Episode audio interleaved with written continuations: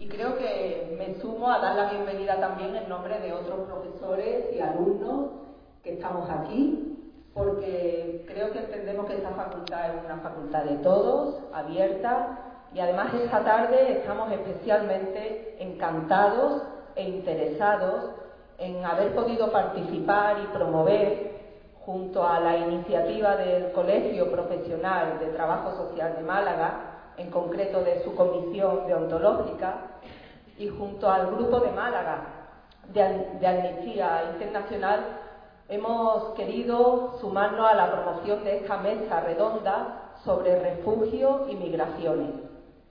Una mesa redonda que sin ninguna duda es muy oportuna, incluso hemos podido comentar lo oportuno del momento en el que la vamos a desarrollar también con los acontecimientos últimos que rodean a nuestra provincia, en la que, bueno, creo que tendremos ocasión de hacer algún análisis o alguna referencia a ello.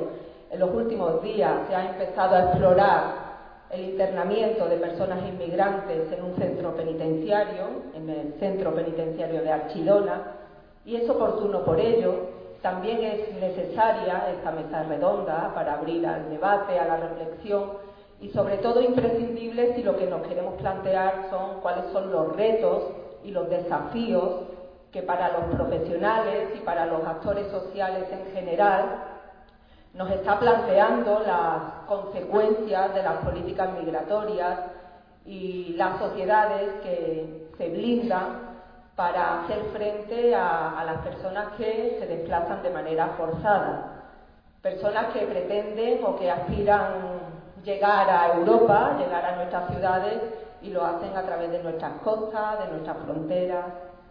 Para reflexionar de todo ello, para orientarnos desde la experiencia, desde el conocimiento y la investigación y sin ninguna duda también desde la sensibilidad y el compromiso, esta tarde tenemos la gran oportunidad de contar con tres personas, tres personas que suman la fuerza y la garantía de diferentes voces, voces reconocidas, voces expertas, que son voces imprescindibles para plantearnos la realidad de las personas que buscan refugio y que no siempre lo obtienen, o las personas que buscan el reconocimiento de derechos derechos a los que hemos llamado derechos humanos y tampoco lo ven reconocido.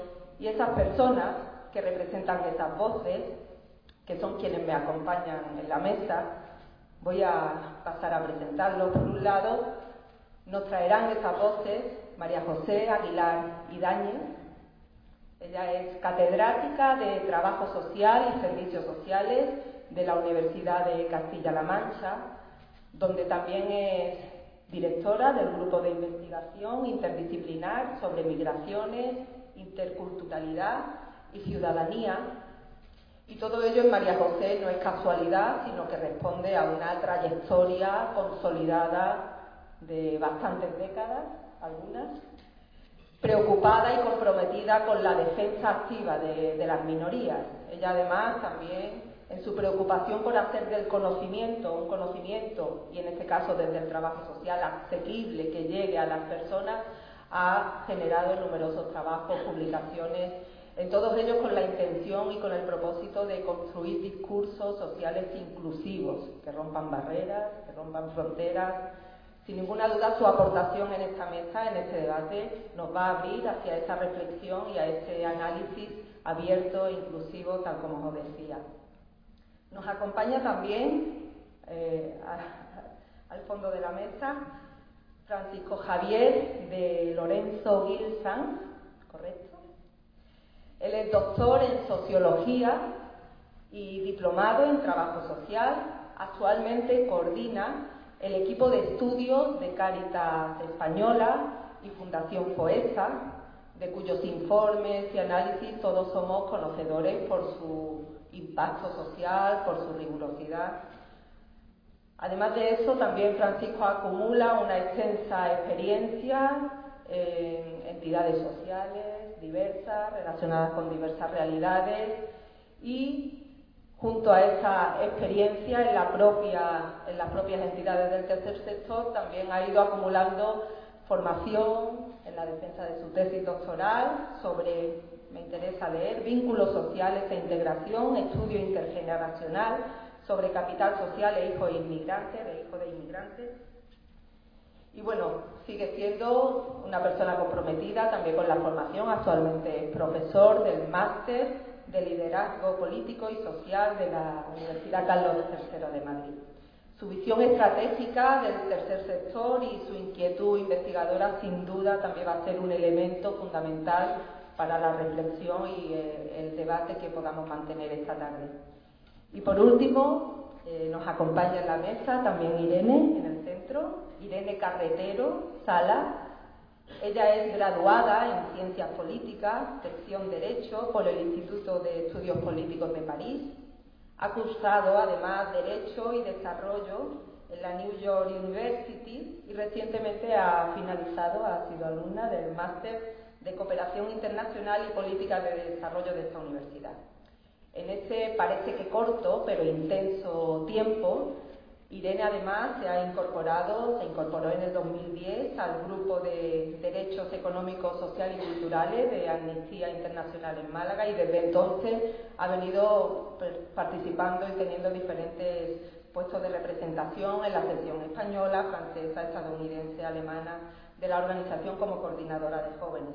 Desde hace dos años, además, ella es la responsable del equipo de migraciones y refugio de Amnistía Internacional en Málaga sin ninguna duda su visión cercana, pero también su perspectiva internacional respecto a esta realidad va a ser fundamental a la hora de aportar claves y elementos en el debate que, mantendremos a continuación. No me siento más, mi voz no era de las que tiene que ocupar más tiempo aquí, hablaba de voces que, que, son las que queremos que os lleguen, las que queremos que nos den esos aportes y esas claves para plantearnos qué hacer. Después veremos cómo animamos ese debate. No me extiendo más, como digo, paso la palabra a ellos. Disponéis de 25 minutos, sé que os vais a ajustar al tiempo y si no yo gentilmente también os lo voy a recordar, con idea de que al final tengamos ocasión, los que estamos aquí, los participantes, de poder también compartir las reflexiones a las que lleguemos. Va a comenzar Irene, ¿sí? Muchas gracias Mariola. Buenas tardes a todos y todas. Eh, espero sobre todo cercana y dinámica. Eh, la primera pregunta quizás que, surge cuando se habla de, personas en movimiento, concretamente de refugio y migración, es qué representan esas personas, de dónde vienen, hacia dónde van y cuáles son sus motivaciones. Y eso es lo que intentamos explorar en un, primer momento. Hay una frase que creo que lo engloba todo bastante bien y es que eh, son las personas refugiadas son personas que huyen del horror y terminan en el infierno.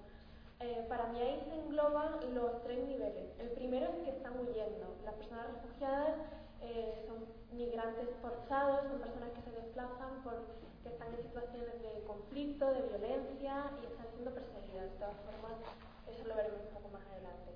Llegan a, huyen de, ese horror en, en el país de origen y llegan a algún lugar en el que al parecer también experimentan eh, condiciones bastante dramáticas y en las que su vulnerabilidad, mm, en lugar de mejorar o obtener seguridad, pues se sigue incrementando. Más concretamente, cuando imaginamos el mapa de dónde se ubican esas personas refugiadas, eh, dado el, uso que hacen los medios de comunicación del fenómeno migratorio, eh, parece ser eh, que están todos y todas en Europa, ¿no? Parece que las personas refugiadas están inundando Europa, eh, no cesan de llegar a nuestras costas. Sin embargo, la realidad es totalmente diferente. los 10 principales países receptores de refugiados, como podéis ver en pantalla, son países en vías de desarrollo. El 86% de la población refugiada hoy en día eh, se ubica en países en, en vía de desarrollo y entre ellos, como por ejemplo eh, Irán, eh, son también países emisores de personas refugiadas. Además de, de, eso, de hacia dónde van las personas refugiadas, es importante ver de dónde vienen. hoy en día parece ser que las personas refugiadas solo son sirias. La primera nacionalidad que se nos viene a la cabeza es Siria. Refugiados sirios. Sin embargo, hay muchas otras más. Eh, las 10 principales nacionalidades, eh, por orden, son las siguientes. Siria, obviamente, Afganistán, que ya lo va sonando también un poquito más, Somalia, y después pues, empiezan a aparecer países como Sudán del Sur, Congo, que quizás no suene por el tema de los minerales en conflicto, eh, que es uno de los motivos por los cuales hay una, una, ola migratoria de personas refugiadas desde ese país. Y luego pues, ya tenemos países como Myanmar, que los medios de comunicación no aparecen como emisores de personas refugiadas, eh, República de Centroáfrica, bueno, Irak y sobre todo también Eritrea, que tampoco es algo de lo que se habla, a pesar de ser una dictadura durísima, eh, las que las personas pues, tienen serias dificultades para, para sobrevivir. Dicho esto, eh, el, fenómeno de la migración y de la migración forzada es global. Aunque me he centrado en estas 10 principales nacionalidades, en el mapa que tenéis en pantalla podéis ver las áreas que son emisoras de, refugiados con mayor intensidad. Entonces, van desde Asia, África, eh, Latinoamérica, es decir, engloba eh, la totalidad del, mapa. Como en Amnistía Internacional siempre nos gusta trabajar eh, con las personas y para las personas, es importante saber cuáles son las historias que hay detrás de cada uno de estos casos. Así que os he traído una serie de campañas y movilizaciones que estamos teniendo en este momento para ver qué es lo que esconden cada una de, estas situaciones de, migración forzada, ¿no? Porque es verdad que se puede hablar de, Siria, de ahí si queremos un poquito más datos, pero igual de, Myanmar pues no sabemos qué es lo que, qué es lo que hay detrás. He decidido empezar por el, caso que nos es más cercano, eh, que es la situación de las personas refugiadas en Grecia. Concretamente, esta es la historia de dos hermanas gemelas de 11 años, son Rania y Danea, eh, que tuvieron que huir de Irak eh, porque estaban sufriendo, su familia sufría amenazas por parte de ISIS. Su tío incluso llegó a morir.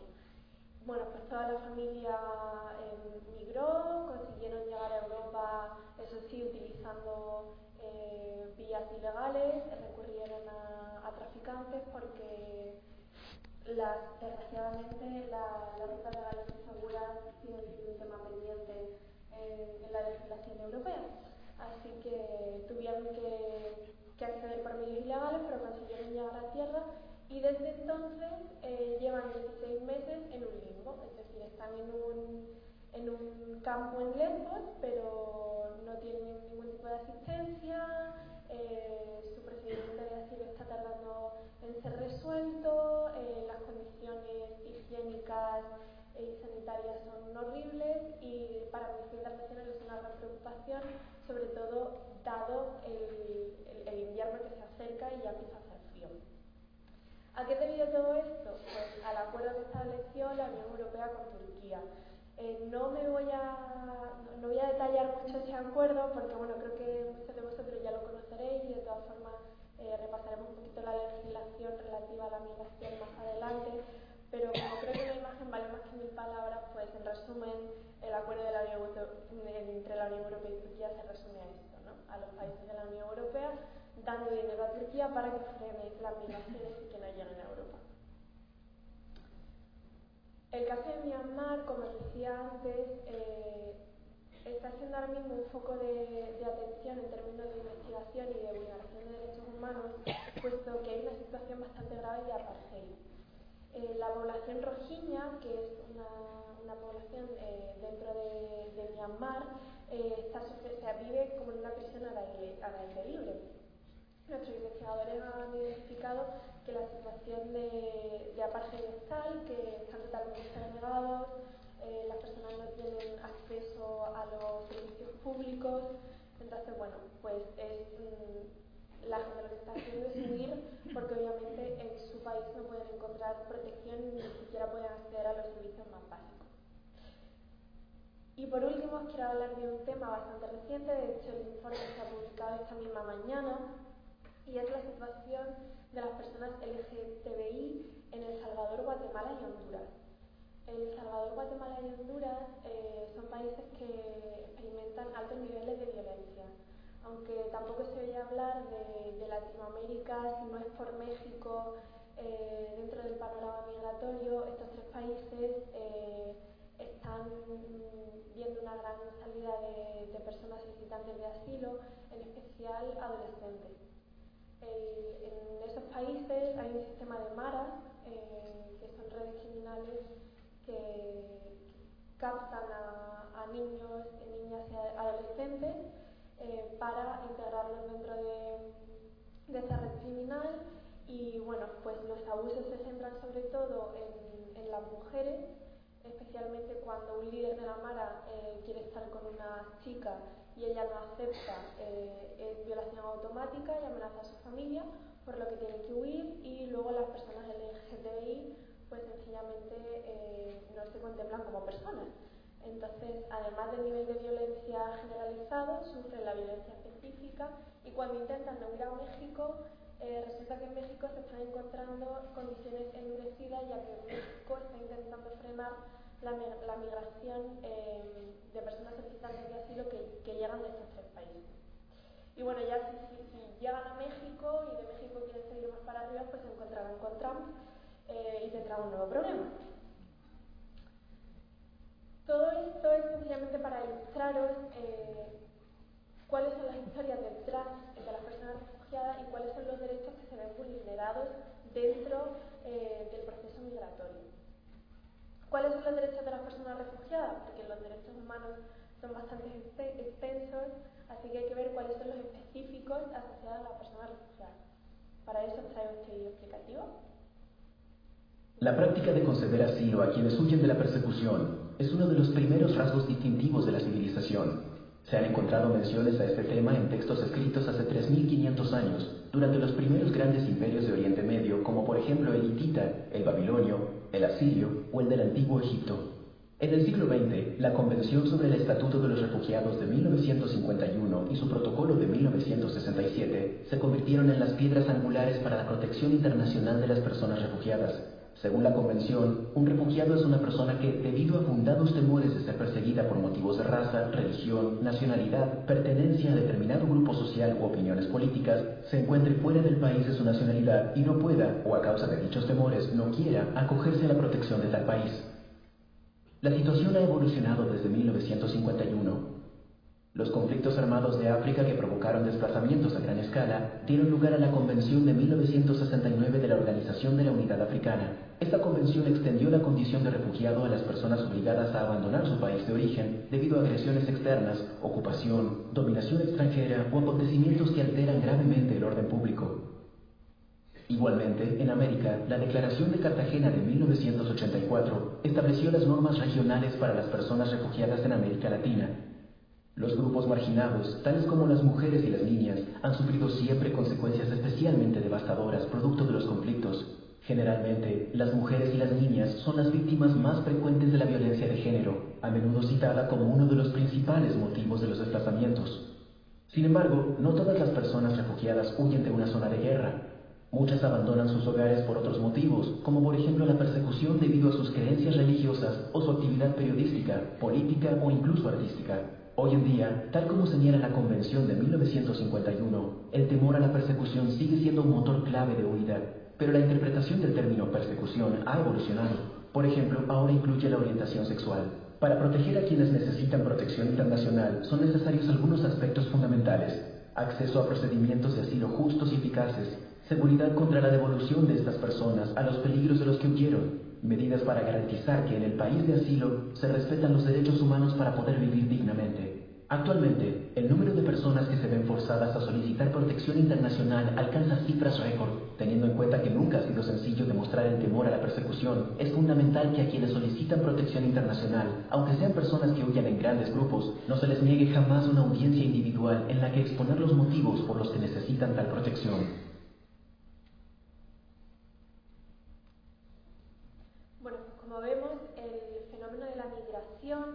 es un fenómeno eh, que, lleva, que ha sucedido siempre y además es un fenómeno que está altamente regularizado a nivel internacional, nacional, regional y contemplado dentro del marco de derechos humanos. Eso lo que nos está diciendo es que cuando hablamos de la crisis de las personas refugiadas no estamos hablando de una crisis migratoria, sino que estamos hablando de una crisis de derechos humanos, del no respeto de los derechos humanos, una crisis de voluntad política. Entonces, hay que frenar esto, porque los derechos humanos, como el, el, contemplado en el artículo 14, está siendo totalmente vulnerado. ¿Cómo solucionamos eso? Porque es lo que, lo que se trata de averiguar también aquí a través de la acción social y la movilización. Pues cuando uno piensa en, cómo solucionar la, llamada crisis de refugiados, lo que se le viene a la cabeza son eh, todos los tecnicismos de abrir eh, rutas legales y seguras, eh, de establecer sistemas sólidos de atención a estas personas. Y, y, todo eso sí hay que conseguirlo, pero esos son los objetivos de la movilización social. No es la movilización social. Muchas veces lo confundimos y encontramos con ese momento de decir, uff, quiero hacer algo, pero, pero ¿qué es lo que hago? Porque igual yo no puedo conseguir que se abra de repente un sistema justo de, asilo en mi país. Así que, ¿qué es lo que podemos hacer? ¿Y cómo podemos precisamente mm, evitar encontrarnos en blanco como esta diapositiva ante esa situación eh, de no saber qué, qué hacer ante la crisis migratoria? Bueno, pues se hizo una encuesta eh, recientemente y estas fueron las palabras eh, que, más, eh, que más salieron a la hora de qué es lo que se puede hacer en materia de migración. Cuando se le daba a los participantes unos tres minutos para tener que pensar y decidir rápidamente qué hacer para mejorar esa situación de vulnerabilidad de las personas refugiadas, pues lo que salía era educación, voluntariado, eh, utilizar eh, las redes sociales. Entonces vemos que son técnicas que podemos utilizar todos y todas, que están a nuestro alcance día a día. Y sin embargo, no siempre las utilizamos. De hecho, la siguiente pregunta que se hizo fue quiénes son las personas que pueden resolver esa situación eh, de vulnerabilidad de las personas refugiadas. Y los resultados fueron los siguientes. Resulta que los agentes de cambio para esas personas que identificaban que realmente los medios para mejorar la situación de estas personas eran sencillos, eran presidentes, políticos, gobiernos. Me llama la atención que en la esquina de arriba aparece Obama cuando esta encuesta se hizo bajo la era Trump. Entonces, eso es, muy significativo de, las políticas que lleva Trump en, términos migratorios. De hecho, os invito en Internet a, a poner Era Trump Amnistía Internacional eh, yo creo que es la, única forma en la que introduzco Trump eh, en Internet porque os saldrá eh, una página especial en la que tendréis un montón de acciones para ciberacciones para frenar las políticas de Trump. Entonces es difícil conjugar estos dos resultados, ¿no? Por una parte las soluciones muy simples que podemos llevar a cabo todos y todas y el que pensemos que los agentes de cambio son los presidentes. Y es que somos nosotras y nosotros los que podemos efectuar un cambio real. Y por ello, puesto que una de las respuestas anteriores era eh, las redes sociales y que consideramos que los agentes de cambio eh, son los, los, presidentes o los políticos, os invito a romper esa dinámica y a precisamente utilizar vosotros mismos las redes sociales para llamar la atención de los políticos. Para eso os invito a que todos vosotros cojáis ahora mismo vuestros teléfonos móviles y tuiteéis a Trump, que sabéis que es muy activo en las redes sociales, eh, para decirles pues, que no estáis de acuerdo con la política migratoria que aprobó el pasado 6 de marzo. Ahí tenéis algunos de los tweets que podéis enviar y que podéis encontrar una vez más en, la era Trump en Internet y que os invito pues, pues que utilicéis ahora. Eh, también, como he dicho antes, eh, ya que estáis con los teléfonos móviles y dado que Amnistía Internacional es una organización que abarca muchos temas, os invito a que miréis eh, cuando entréis en Internet el trabajo que estamos haciendo respecto a los minerales en conflicto. Bueno, dicho esto, em, dado que aún así puede parecer difícil saber qué hacer en la situación, me gustaría mostrar un pequeño vídeo que indica pautas de acción para movilizar. La idea de planificar una acción para ayudar a las personas que se ven obligadas a huir de sus países puede ser abrumadora, pero es un viaje que ya se ha empezado. Al participar en este curso, te has sumado a una comunidad global que lucha por proteger los derechos de las personas refugiadas. Tú decides la duración de tu viaje y el objetivo final que quieres alcanzar. Tu viaje puede empezar con un único mensaje en las redes sociales o ser el comienzo de una larga campaña. Lo primero es asegurarte de que dispones de la información que necesitas. Resulta difícil resolver un problema si no lo entiendes realmente y todavía más difícil convencer a otras personas para que te ayuden. Al participar en este curso ya te has puesto en la senda.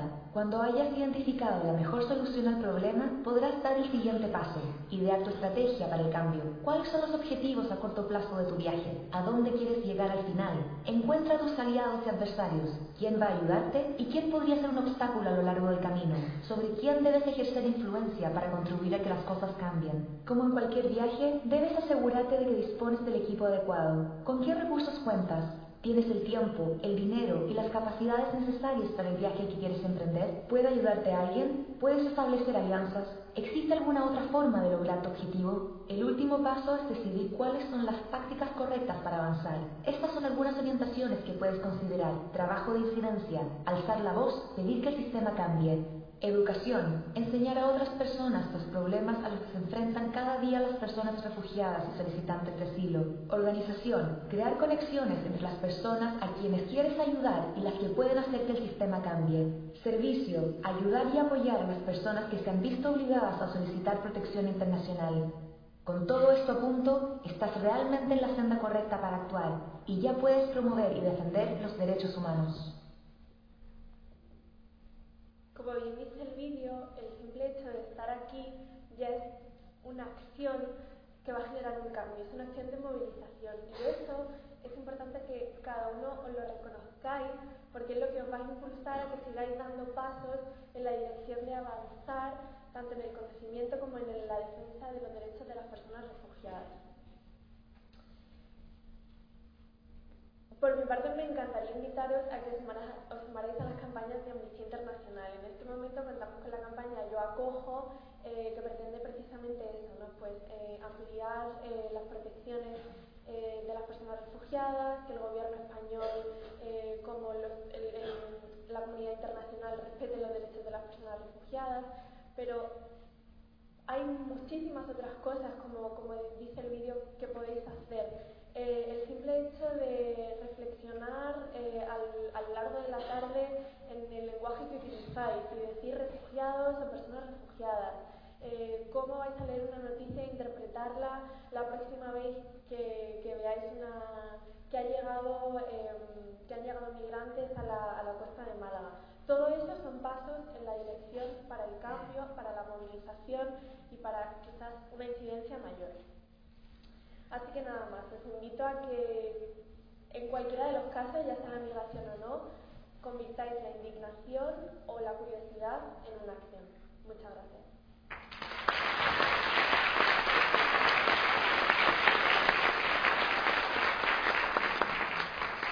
Gracias, Irene. Muchas gracias. A continuación va a tomar la palabra Francisco bueno, pues buenas tardes y lo primero de todo, eh, dar las gracias por la presentación y por la invitación, por la posibilidad de estar este ratito aquí esta tarde, ¿vale? Eh, dos, dos, aclaraciones iniciales eh, que probablemente van a aparecer a lo largo de, de mi intervención. voy a hablar de migraciones en general, es decir, no porque todas las dinámicas de refugio no sean importantes, que lo son, graves además, sino porque entiendo que la vulneración de derechos eh, se está dando de una forma eh, más amplia. Quizá todo el ámbito del refugio es, como son las personas sin hogar en el ámbito de la exclusión, las situaciones más duras, más visibles, eh, pero la falta de derechos o la vulneración de derechos afecta desde una perspectiva más, más amplia. Por eso, si quiero centrarme en el ámbito de las migraciones en general, y a pesar de que yo soy trabajador social, lo, voy a intentar abordar desde una perspectiva más casi, si me permitís, y, y, con perdón, porque hay, entiendo que la mayoría estáis vinculados al ámbito del trabajo social, donde seguro que la sociología va a contaminar un poquito mi, mi intervención. Es decir, más el trabajo social no desde la intervención, desde la acción social directa, sino entendiendo a los trabajadores y a las trabajadoras sociales como, como agentes de transformación, desde esa, desde esa perspectiva. Y un punto de partida en el cual voy a intentar centrarme es parte del título de, esta, mesa, ¿no? Eh, nos habla de sociedades blindadas. Claro, a uno pues le puede surgir la duda, ¿eh? ¿somos en realidad una sociedad blindada? Yo recuerdo cuando yo tenía ocho años, pues mis amigos eran Pedro, Jorge, Patricia, Javier, Marina.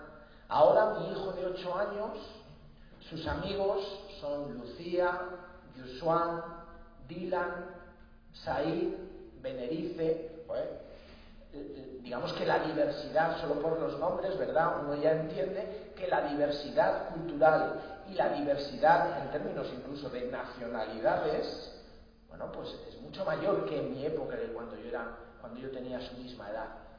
Podría uno entonces caer en la tentación de decir, somos una sociedad razonablemente abierta, en absoluto blindada. Pero sí que hay aspectos, para mí hay tres aspectos fundamentales que me hacen concluir que efectivamente somos una sociedad claramente blindada.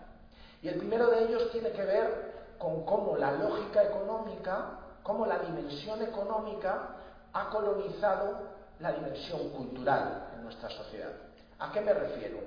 A que si comparamos nuestra sociedad, probablemente todos nosotros seamos en gran medida hijos e hijas de nuestro modelo de sociedad. Es decir, si nos comparamos con la gente que estaba aquí mismo hace 500, 600 años, pues nos veremos más parecidos entre nosotros que con ellos, o con los que ahora mismo están a 10, 15, 20 mil kilómetros, probablemente nos encontremos que somos, aunque, aunque nos sintamos muy diferentes, ¿verdad? Pero que entre nosotros nos sintamos razonablemente parecidos.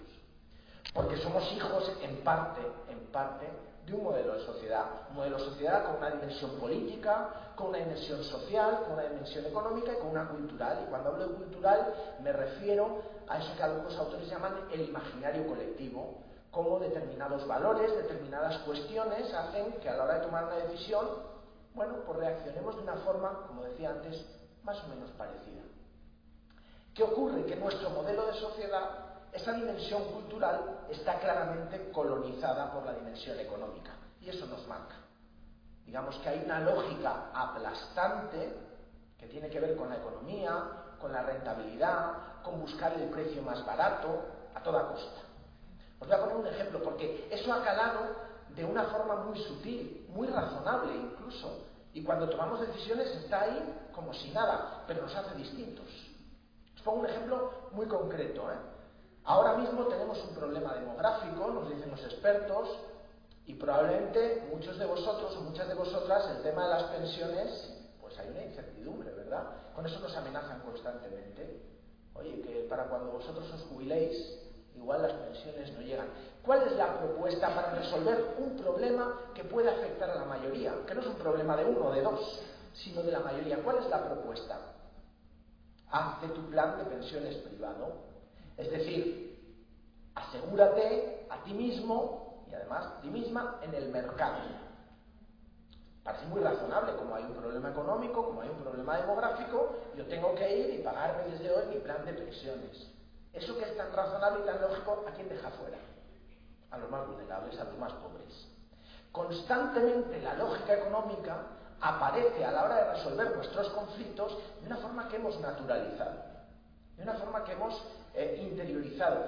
Hace años, cuando de alguna forma surge el debate más fuerte, os hablo de hace 20, 25, años, perdón, cuando surge el debate más fuerte sobre las migraciones aquí en nuestro país, hay parte de la sociedad que dice, no, no, que no vengan, porque no se van a adaptar, ni cultural, ni social, ni su religión, ni su idioma, ¿verdad? Que no vengan, protejámonos. Y había otra gente que decía, sí, era más aperturista, que vengan, abramos un poquito las fronteras, que entren, gente bien intencionada, gente de entidades sociales. ¿Sabéis cuál era el argumento estrella?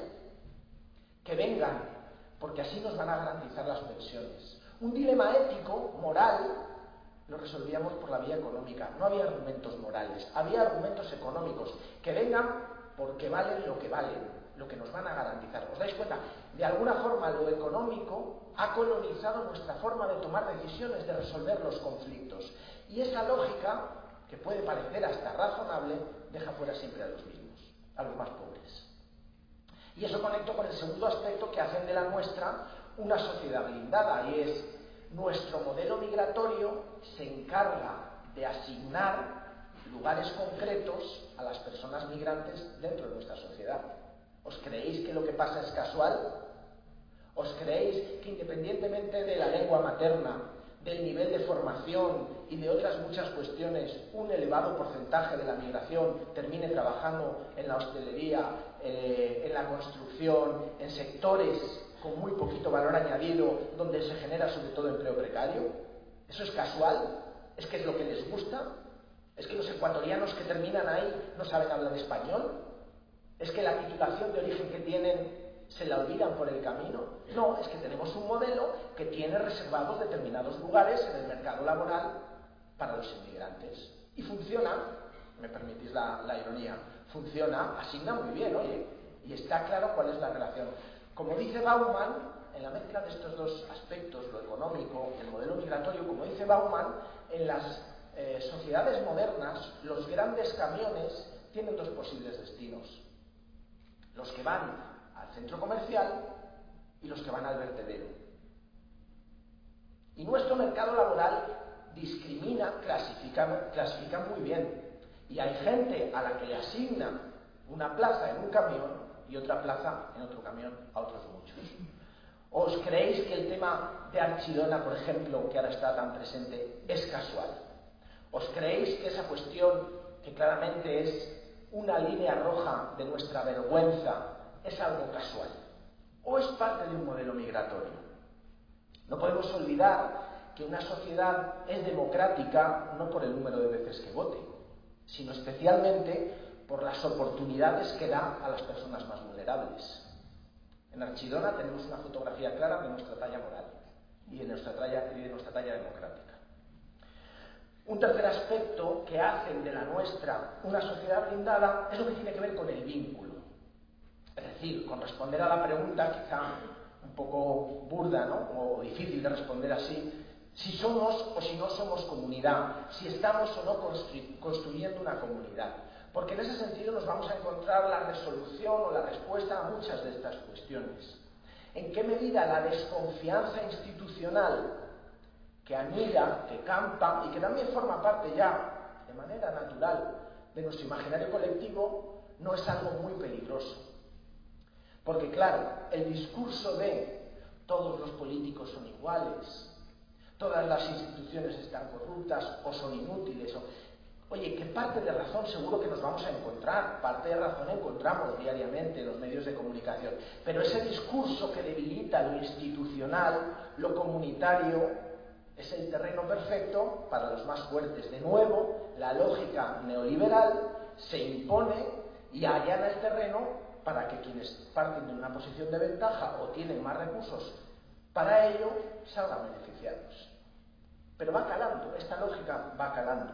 Hablaba del vínculo, el tema de desresponsabilización. Yo creo que una de las cuestiones claras que ha tenido esta crisis es la de que hemos visto lo que ha sucedido, pero hemos aprendido razonablemente poco. Las dos explicaciones que yo me he encontrado más habitualmente para justificar lo ocurrido con la crisis era, por un lado, la culpa es de los políticos, ya decía antes, pero y los bancos, por parte de razón hay, y la otra parte de la interpretación es, la culpa es que hemos querido vivir por encima de nuestras posibilidades. Seguro que hay una parte de verdad en ambos argumentos. Los dos desplazan, echan balones fuera, como se viene diciendo. No hay un análisis profundo de responsabilización de lo que ha sucedido. Ojo, con muy distintos niveles de responsabilidad. Con muy distintos niveles de responsabilidad. Pongo un ejemplo muy concreto. No es lo mismo la responsabilidad de quien hizo una ley que fomentó clarísimamente la especulación en el tema de la burbuja inmobiliaria, que aquellas entidades que han invitado de forma irresponsable a que asumamos riesgos absurdos con tal de beneficiarse con comisiones, es otro nivel de responsabilidad, pero no vemos la tercera cuestión, y es qué hemos hecho cada uno de nosotros, qué ha hecho la sociedad ante esta situación. ¿Ha participado? ¿Se ha resistido? Si no somos una sociedad más dotada en términos morales y en términos éticos, no vamos a tener ni mejores instituciones ni mejores políticos. No digo que tengamos la culpa de todo, evidentemente no, Pero no vamos a tener mejores instituciones ni mejores políticos si no asumimos determinados niveles de responsabilidad.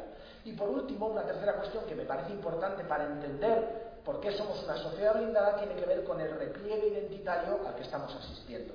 En una época de banderas colgadas en los, balcones, parece que la identidad está jugando un papel importante, ¿verdad?, en nuestro momento, en este, en este momento concreto y en esta sociedad. Y ahí quiero conectar con una segunda cuestión que me parece importante y hace referencia al tema de identidad. De alguna forma, ¿qué es la identidad? Porque una opción es pensar, no me voy a meter en cuestiones excesivamente complejas, pero una opción es pensar que la identidad es aquellos rasgos que me hacen parecerme a otros y por tanto formar más fácilmente una sociedad. Uno podría pensar eso. Mi propuesta es pensar justo al contrario. Justo al contrario. La identidad es lo que nos diferencia.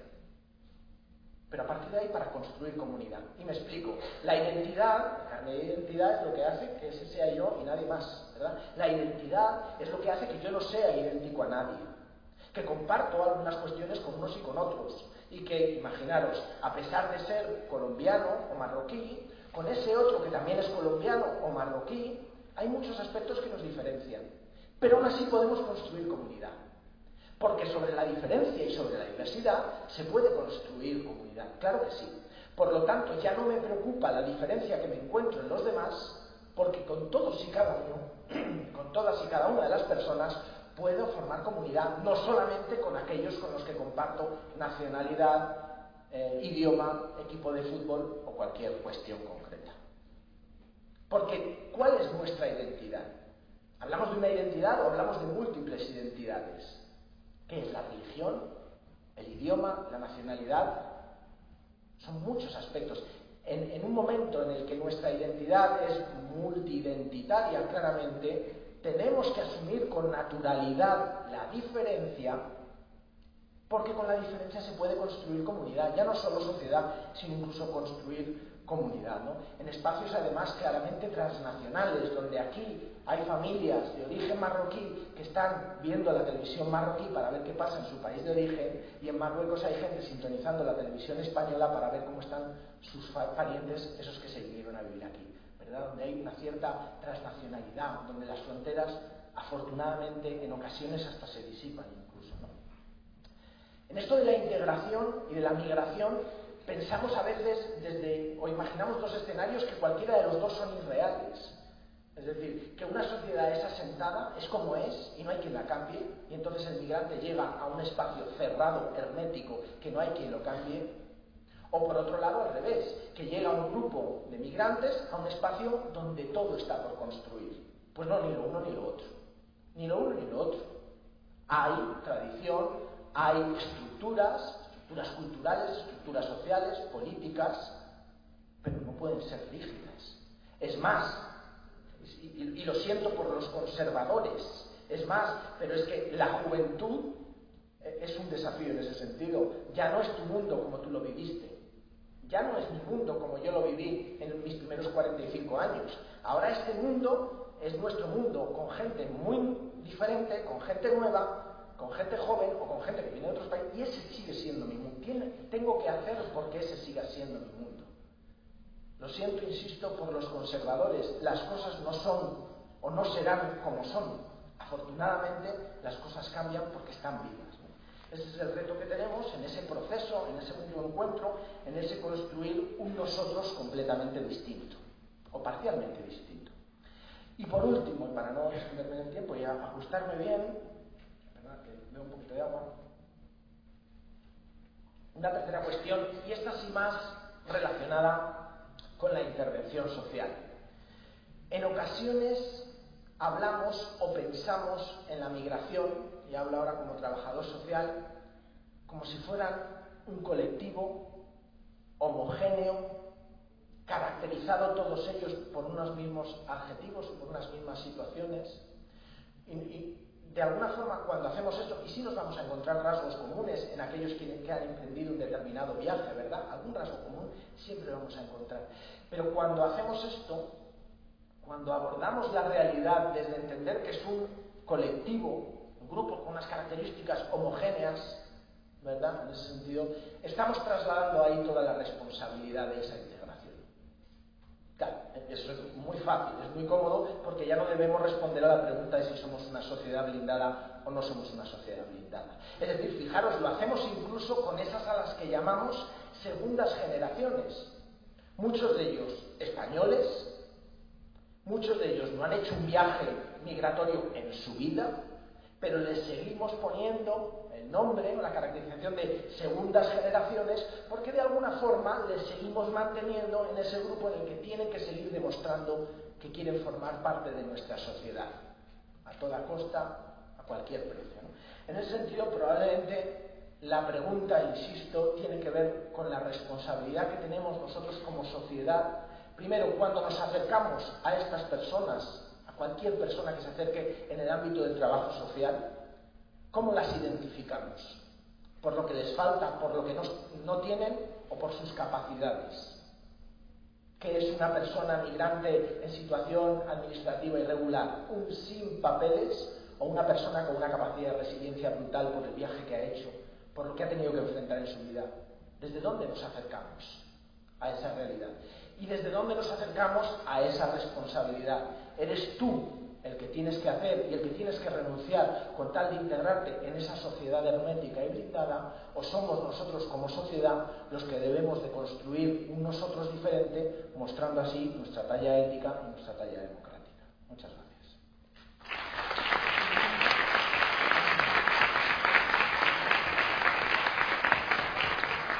Muchísimas gracias, Francisco. Muchas gracias. Eh, tiene la palabra ahora María José Aguilar. Te paso. Muchas gracias, muy buenas tardes a todas y a todos. Gracias también por la invitación. volver a Málaga siempre es un placer. Em, yo voy a hacer algunas intervenciones así muy telegráficas. Eh, partiendo de que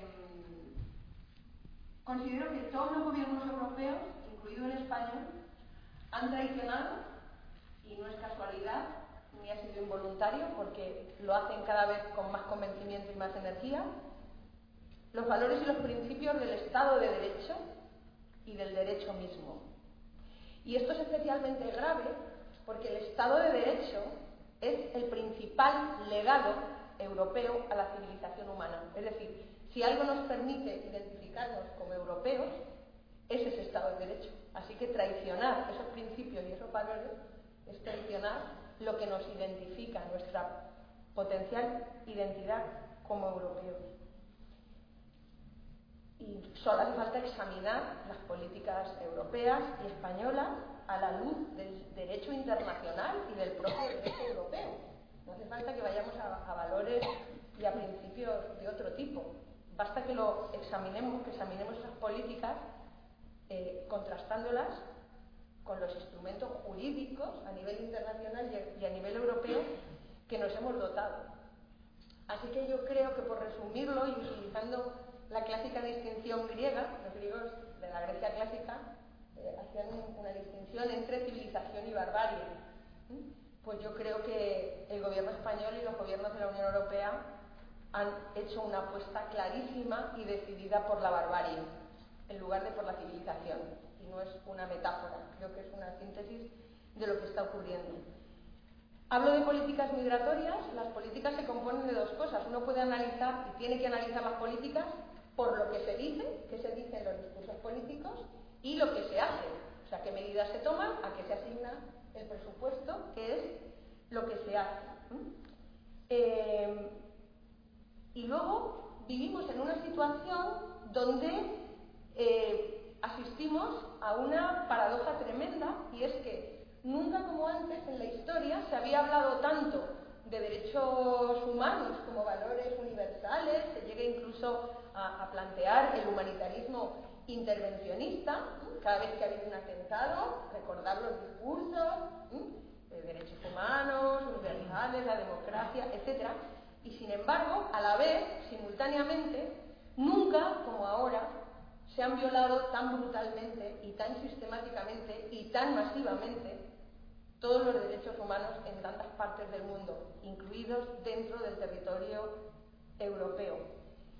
Es decir, vivimos en una paradoja moral. Decimos defender unos valores humanos universales, pero luego, en la práctica, esos eh, derechos humanos supuestamente universales resulta que no son tan universales. Porque cuando se violan en, determinadas categorías de personas, no nos indignamos, como cuando se violan esos mismos derechos en otras. Y la excusa de no saber hoy día, con el desarrollo de los medios de comunicación, no es una excusa válida. Hace décadas podría ser válida como excusa porque no había manera de enterarte de lo que pasaba no sé dónde. Pero hoy eso no es una excusa válida. Más bien al contrario, refuerza nuestra culpa y nuestra responsabilidad. ¿Mm? Eh, por eso, las políticas migratorias eh, en general y, y las, bueno, la mayor parte de las políticas, pero especialmente las políticas migratorias, en sentido estricto, podemos hablar que son tanatopolíticas, es decir, políticas de gestión de la muerte. Porque o matan directamente y, cuando no matan directamente dejan morir deliberadamente, no es un error un fallo de las políticas, a cientos de miles de personas.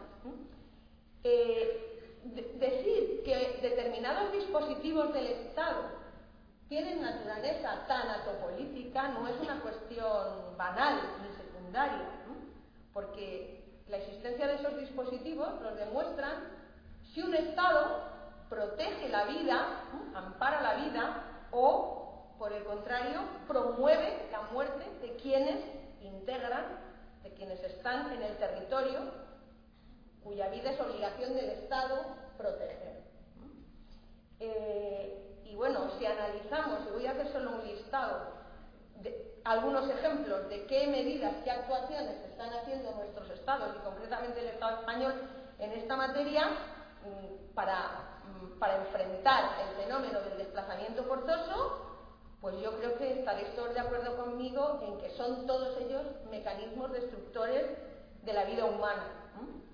Ya sea las medidas y las actuaciones que se llevan a cabo a través de la utilización de cuerpos y fuerzas de seguridad del Estado, como si hablamos y nos fijamos en los discursos de miembros del, Gobierno, eh, las órdenes que se imparten bajo cuerda, porque no se publican en el BOE, sino que se transmiten a través de circulares, eh, de dudosa legalidad, por cierto, o cuando asistimos a la dejación de responsabilidades. Tenemos obligaciones y responsabilidades jurídicas eh, a las que no hacemos caso.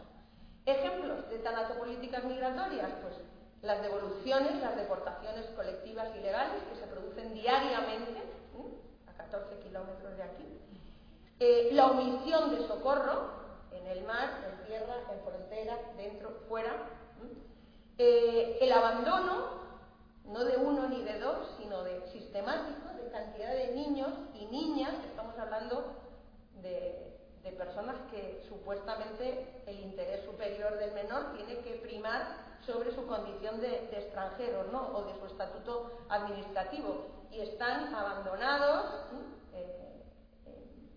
en las calles de Melilla y de otros lugares. La propia existencia de centros de internamiento de extranjeros, que todos sabemos que son cárceles peor que cárceles, ilegales, porque son centros donde se tortura, y esto no lo digo yo, lo dice uno de los tres jueces de control de los eh, CIES, es una tortura no indagatoria, sino una tortura punitiva, la que se comete en los CIES. Eh, los discursos eh, xenófobos, racistas, de miembros del gobierno, que utilizan argumentos que hasta ahora eran propios y exclusivos de la extrema derecha, porque les viene bien para alimentar la estrategia del chivo expiatorio, de enfrentar pobres contra pobres, para eludir sus responsabilidades en esta estafa mal llamada crisis. Eh, la externalización de las fronteras, nos ha puesto Irene antes eh, una eh, ilustración, se pagan miles de millones de euros, muchos más de los declarados, para que otros salgan esta labor de, de matonaje acuerdos ilegales para realizar deportaciones masivas. El acuerdo de la UE con Turquía está basado en el acuerdo que existía previamente y que existe entre España y Marruecos. Porque en esto España tenemos el triste privilegio de haber sido el primer lugar de la Unión Europea donde se llevan experimentando un montón de medidas que ahora lo que hemos hecho ha sido verlas extendidas a otras fronteras de la Unión Europea. El incumplimiento sistemático de los compromisos vinculantes de reasentamiento y el creciente blindaje de fronteras em, y sobre todo la dedicación de recursos humanos y financieros y tecnológicos para eh, promover, para realizar expulsiones y rechazar a la gente y no para acogerlos. No me lo invento yo, lo dijo el presidente del gobierno. En 2015 más de la mitad de los fondos europeos que recibió España para asilo e integración de inmigrantes se gastaron en vuelos ilegales de deportación y en mantenimiento de los CIES. No lo dice ningún medio radical, lo dijo en el sede parlamentaria el propio presidente del gobierno. Así que yo creo, y ya no, no sigo, pero hay muchos más ejemplos, estamos hablando de dispositivos de gestión de la muerte, que matan o que dejan morir eh, a un montón de gente. Pero ¿qué pasa? Toda esta violencia extrema, en muchos casos, del, Estado contra las personas o de los Estados contra las personas desplazadas forzosas, no podría sostenerse en el tiempo y no podría sostenerse además increciendo, como está sucediendo ahora, solo mediante el uso del poder duro de la fuerza. Esto tenemos que tenerlo claro si queremos atisbar algo que se parezca a una acción mínimamente eficaz. Esta violencia extrema no se puede sostener permanentemente solo con el uso del poder duro de la fuerza. Es necesario el uso de lo que se llama un poder blando capaz de conseguir que una mayoría de la población legitime esas prácticas. Se necesita una disciplina de la mente y de las emociones en la mayoría de la población de manera que se consiga que la sociedad en general, por lo menos mayoritariamente, justifique, interiorice y normalice esa violencia del Estado contra las personas que migran, que se han visto forzadas a desplazarse. ¿Mm? Es esa capacidad para emplear con éxito la violencia mm, la que requiere lo que se llama un enmarcado eh, individual y colectivo de las mentes. El poder se ejerce sobre todo, fundamentalmente, construyendo significados en la mente humana, a través de procesos de comunicación. Dicho resumidamente y en palabras más concretas, las tanatopolíticas necesitan, requieren para poderse ejercer y mantenerse en el tiempo de la indiferencia social por parte de la sociedad civil. Esto es importante. cuando hablo de indiferencia social, estoy hablando de la indiferencia como, como mecanismo tanatopolítico. No hay que confundir la indiferencia con, con la apatía, la despreocupación individual o con una patología de algunas personas. No, no, no. La indiferencia mm, eh, eh, es una conducta social, política, porque requiere un borrado activo de la humanidad de la otra persona. No sé si me vais siguiendo en el razonamiento. Decía que la excusa de no saber no es una excusa válida.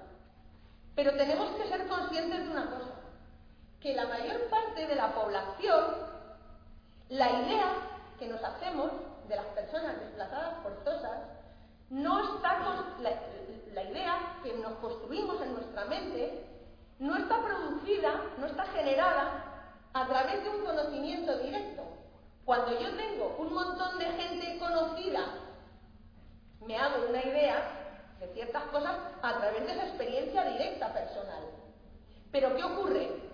Que la mayor parte de la población, la idea que tenemos del desplazamiento forzoso de las personas llamadas refugiadas o llamadas inmigrantes, no se basa en un conocimiento personal, en una experiencia directa de cada uno de nosotros con un montón de gente que está en esa situación, sino que es una idea que nos construimos de manera mediatizada, no a través de la experiencia y conocimiento directo de personas, sino mediatizada. ¿A través de qué? De los medios de comunicación. Los medios de comunicación son los que definen lo que se llama la distancia apropiada. ¿Y qué es la distancia apropiada?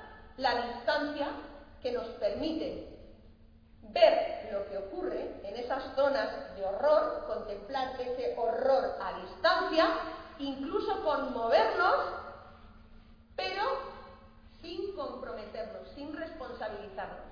La distancia apropiada entre la observación del horror a distancia y quien estamos en un salón viéndolo a través de la televisión. La distancia apropiada es la que nos permite sentirnos informados, sentirnos incluso conmovidos, pero sin que eso nos interpele, nos responsabilice, nos comprometa o nos permita llegar a cuestionar algo del statu quo. ¿Mm? Tenemos esto que genera, pues una, una empatía tremendamente selectiva. Una empatía tan selectiva como que cuando yo observo, como esta foto que tenemos ahí, ese horror a esa distancia, nos preocupamos, nos conmovemos, ¡ay qué barbaridad! Pero cuando eso ocurre aquí en las costas de Málaga o en Barbate, no pasa nada. Es una empatía tan selectiva como que es inversamente proporcional a la distancia. Cuanto más lejos está el horror, más nos conmovemos. Y cuando ese mismo horror lo tenemos aquí, a nuestro lado, nos da miedo. Y esto es importante porque mm, es el hecho de que esa empatía sea selectiva, que ante un mismo hecho nos conmovamos o seamos indiferentes, lo que opera en nuestras mentes, lo que se construye, esto requiere, si defendemos un espacio moral universal, decimos que los derechos humanos son universales. Sin embargo, analizando los comportamientos y esa indiferencia social, nos damos cuenta de que nuestro espacio moral no es universal. No es universal. Hay un espacio moral dentro del cual metemos a las personas por las cuales nos sentimos responsables, creemos que tenemos que hacer algún tipo de sacrificio, de esfuerzo, y dentro de ese espacio moral están las personas cuales creemos que tenemos deberes jurídicos y morales de protección. Y fuera de ese espacio moral quedan las personas a las cuales no consideramos que son responsabilidad nuestra ni a nivel jurídico ni a nivel moral. Es necesaria esta exclusión moral para que no haya disonancias entre un discurso supuestamente universal de valores humanos y que luego seamos absolutamente indiferentes, legitimemos e interioricemos esa violación sistemática de esos derechos humanos a determinadas categorías de personas.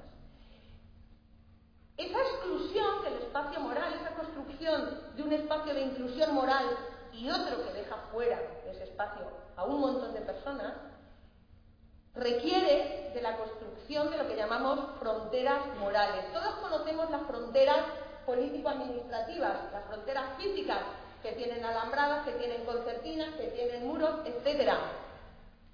Las fronteras morales no se ven porque las tenemos todos dentro de nuestra mente y son las, que se construyen en la mediápolis, que es ese espacio público mediático que está compuesto tanto por los medios tradicionales de comunicación, online y offline, como por las redes sociales, y que es donde cada vez cobra más protagonismo y se construye la vida política, la vida pública, donde se construyen esas fronteras morales, que son líneas simbólicas, imaginarias, que nos hacen separar a unos grupos de otros, a unas categorías de personas de otras. Que existan eh, esas fronteras, esas diferencias simbólicas, no es grave. Son los mecanismos que nos permiten distinguir entre hombres y mujeres, entre eh, eh, jóvenes y adultos, entre payos y gitanos, entre extranjeros y nacionales.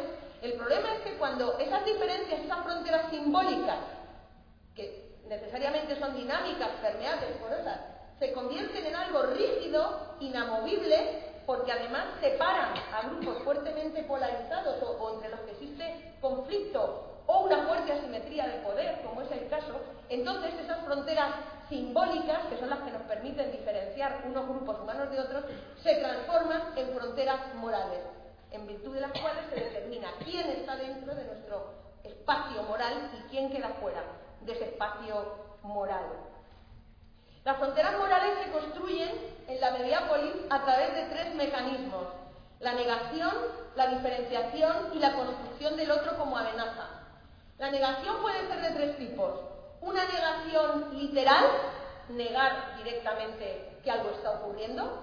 En los medios de comunicación hay un eslogan en televisión que dice, lo estás viendo, está pasando. Ergo, lo que no estás viendo no está ocurriendo. Invisibilizar determinadas tragedias, negar lo que ocurre, es una manera de negar esos hechos. Pero también existe una negación mm, implicatoria, eh, que es cuando mm,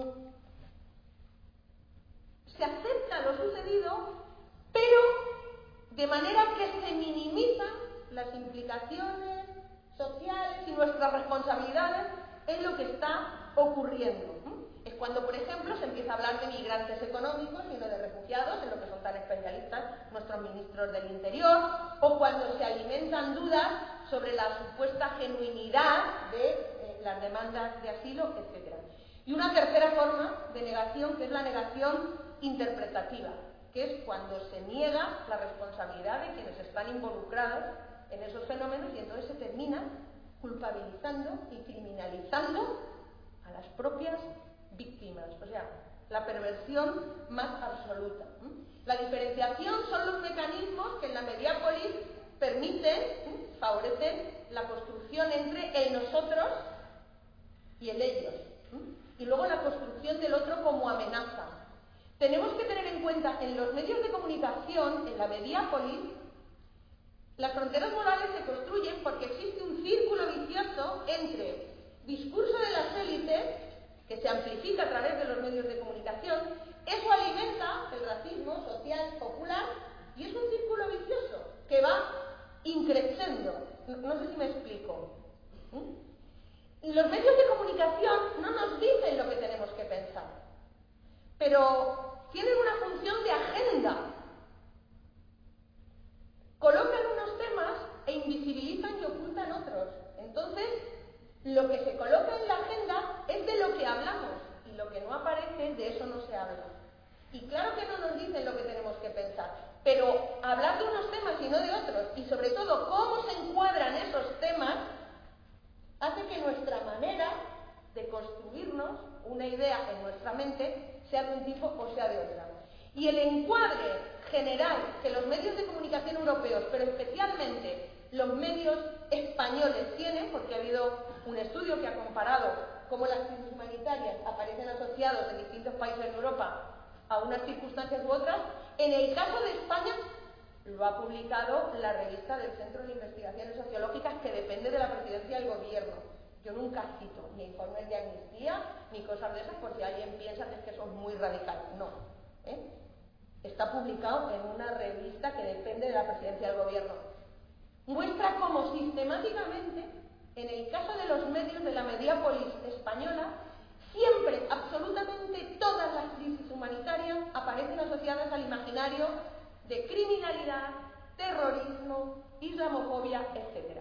Es decir, se genera, se construye en la mediápolis un discurso del miedo propio de un enfoque securitario y tenemos que ser conscientes de que tanto el discurso del miedo como el enfoque securitario son nuevos rostros del racismo. El racismo es un sistema de dominación basado en la racialización de diferencias, que se concreta luego en prácticas, eh, discursos, etcétera, que pueden ir desde la invisibilización, la estigmatización, la segregación, la discriminación, la explotación, la agresión, hasta el despojo más absoluto. Todo eso son formas de racismo.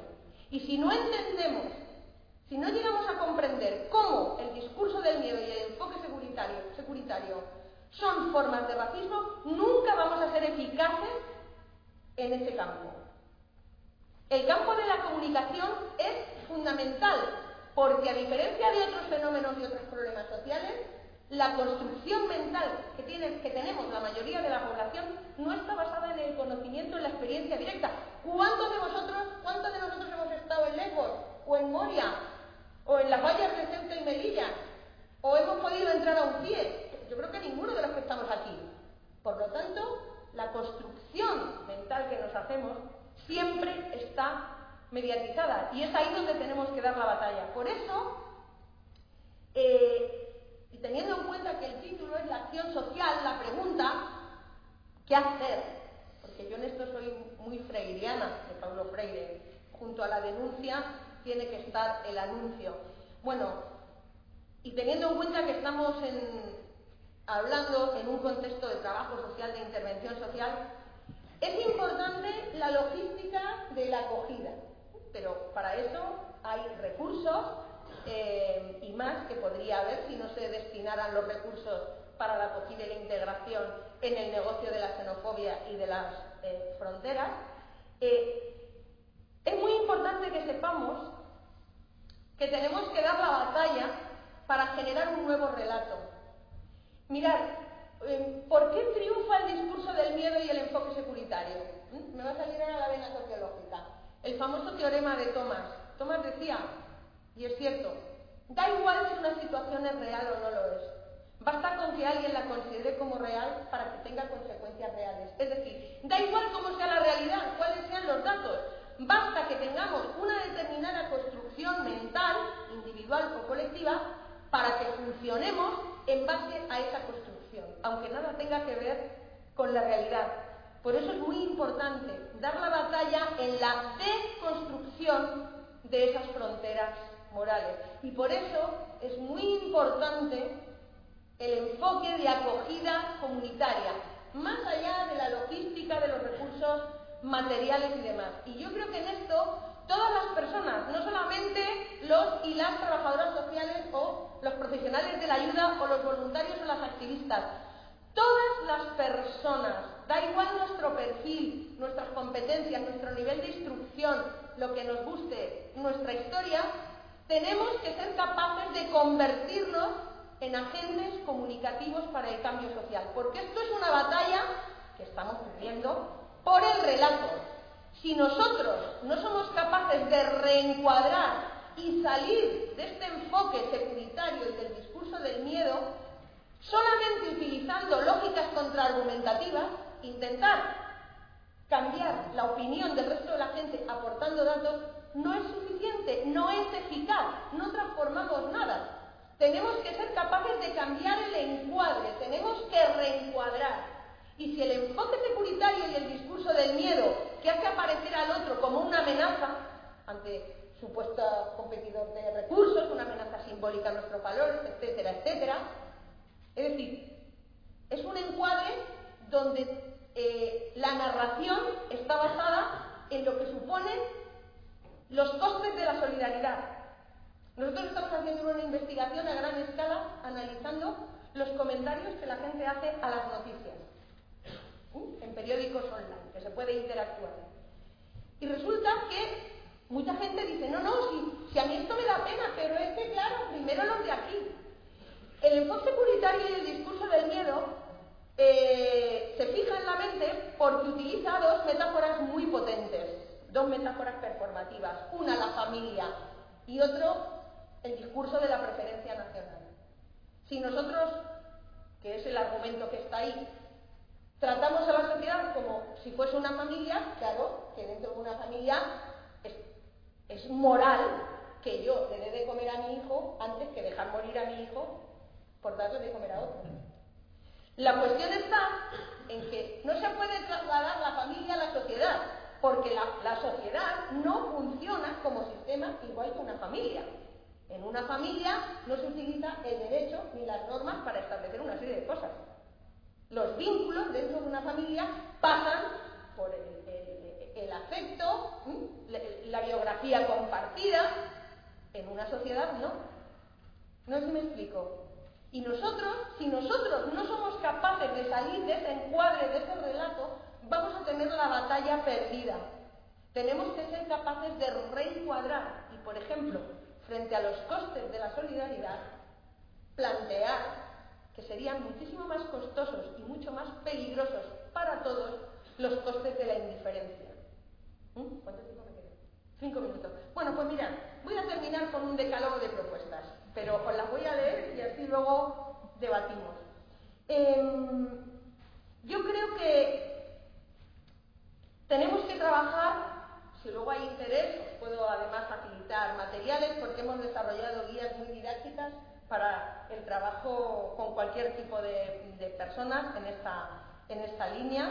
Em, tenemos que ser conscientes, y algo de esto decía Irene, que si todas las redes de poder lo ejercen influyendo en la mente humana principalmente, es a través de esas redes de comunicación como nosotros podríamos llegar a construir lo que Holston llama, que a mí me gusta mucho, una ciudadanía insurgente, basada al menos en tres criterios, con tres principios.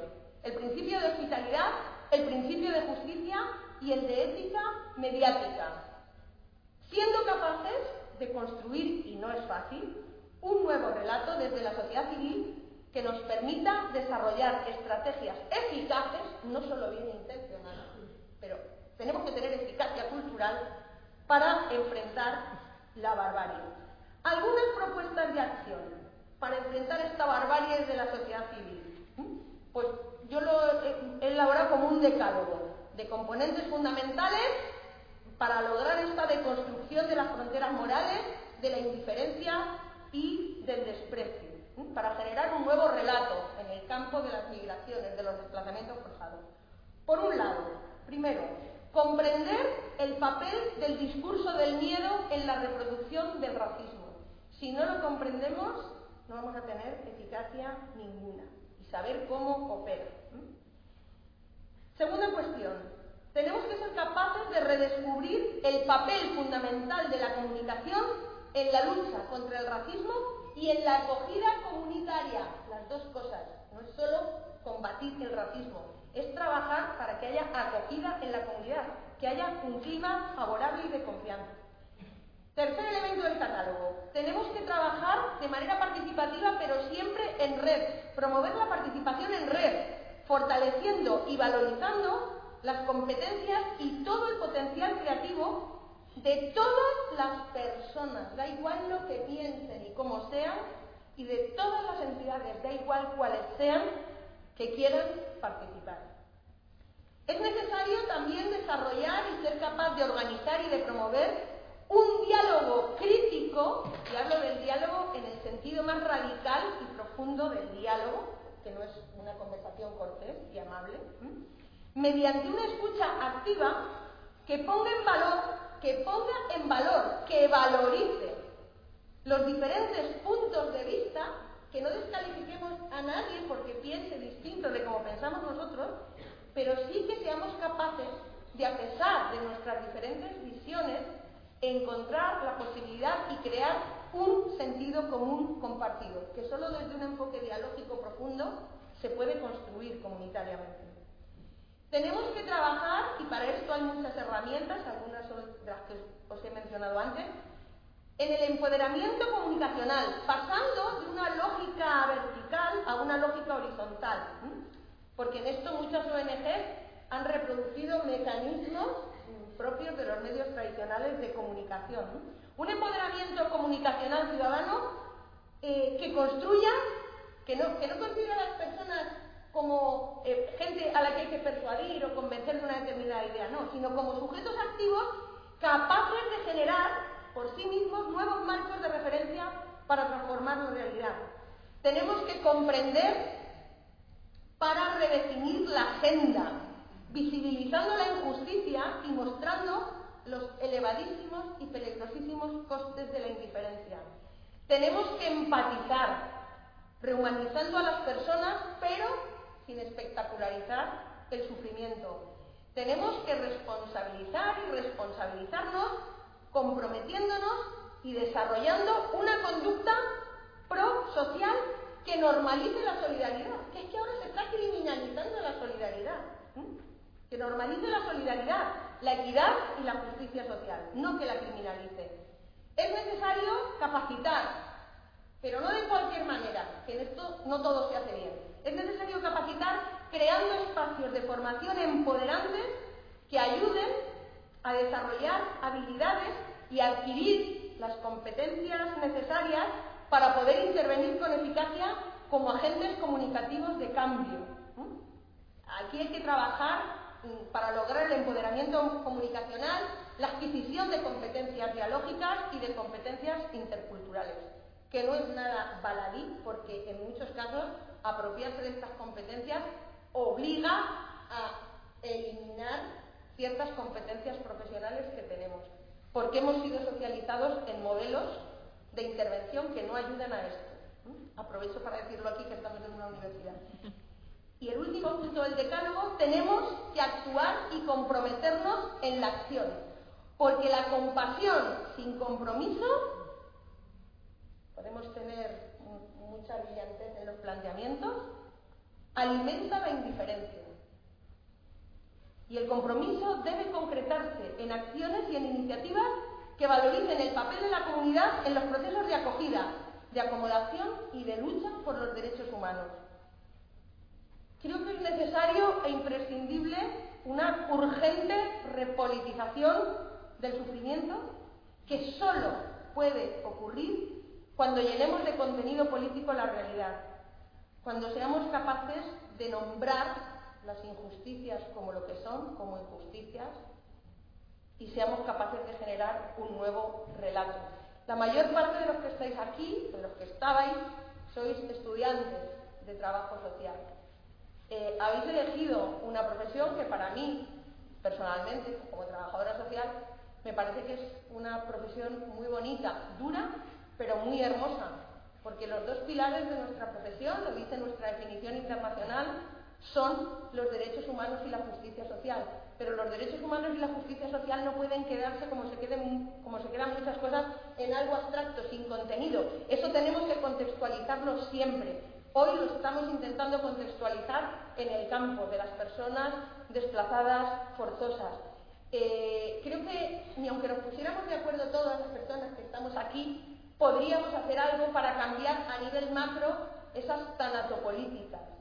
Pero eso no debe inhibir nuestra responsabilidad y nuestro compromiso, porque todas y cada una de las personas que estamos aquí, aunque no podamos cambiar todo, todas absolutamente podemos hacer algo. Y si no hacemos ese algo, estaremos siendo cómplices de la injusticia. Muchas gracias.